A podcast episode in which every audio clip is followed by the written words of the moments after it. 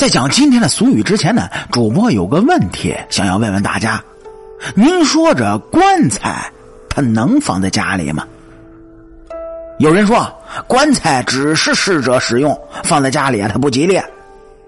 有人说呢，棺材的谐音是升官发财，表达着人们对美好生活的期望。哎嘿，这几十年前。上了年纪的老人呢，都会提前购置棺材，避免去世之后啊给子女再添麻烦。因此啊，经常能在各类的影视剧和小说中看到，这家里遇到紧急的事情呢，老人是被迫卖棺材的桥段。虽然现在看来这事儿呢有点不能理解，但当时啊那可都是真实的故事。有人操劳一生，连棺材都没有。离世的时候只有一席的凉席。不管怎么样，把棺材放在家里，那可都是无奈的选择。真正的富贵家庭都是快去世时才去定制棺材，只有这贫苦的家庭才需要为逝者的棺材发愁。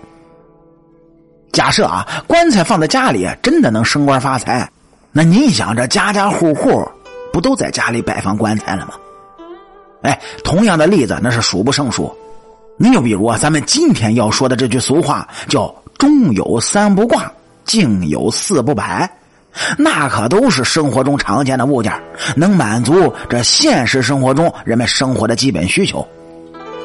接下来，咱们就结合实际呢，来讲述一下这家里不适合悬挂钟表和摆放镜子的位置，用科学的理论来引导大家认识钟表。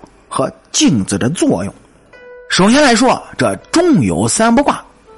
这钟表呢，您各位也知道，那是家庭中不可或缺的。这东西呢，放到家里啊，其实有两个作用：一是钟表本身，它用来报时提醒的，挂在家里呢，能提醒家人时间的早晚，这是钟表的现实作用。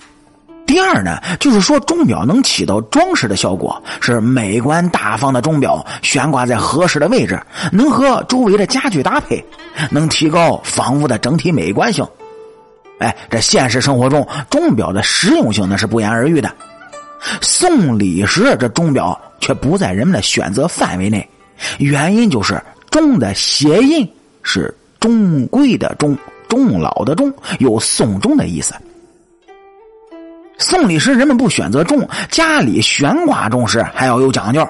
结合人们的生活经验呢，钟表有三不挂：一是怪钟不能挂，悬挂钟表不能选六边形和八边形的，使用中呢容易看错时辰；二是大型的钟表不进卧室，说是这高度超过两米或者是落地钟表，只能放在客厅，不能放在卧室。第三呢，卧室内的床头、床尾，它不要悬挂钟表，寓意不佳。所以这挂钟看似简单，其实啊是个技术活选择合适的位置能提高生活质量，选择错的位置呢，将直接导致生活质量的下降。镜有四不摆，您各位也知道，这镜子呢也是家庭常备的物品，起到两方面作用。一方面的镜子能用来让房屋的主人检查形象、管理形象，而不是邋里邋遢的模样。另一方面呢，镜子能扩大室内的空间。镜子有折射的作用，能把室外的景象引导室内，能在视觉上扩大房屋的面积。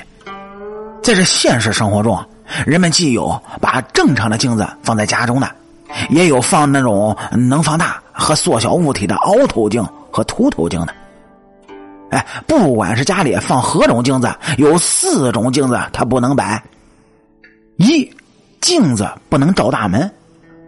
镜子呢是把门外的风景引导到屋内，风景优美就是锦上添花；风景脏乱不堪呢，就只能是引狼入室。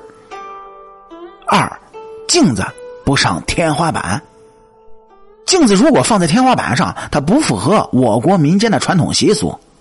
这老话说：“镜子朝下，夫妻成天打架。”第三呢，是镜子不能对床。人在睡眠时是最放松的状态，镜子放在床前是容易被吓到。第四呢，镜子不能对着书桌。镜子呢，哎，是具有折射的作用，对着书桌会分散读书者的注意力，导致学习者的效率下降。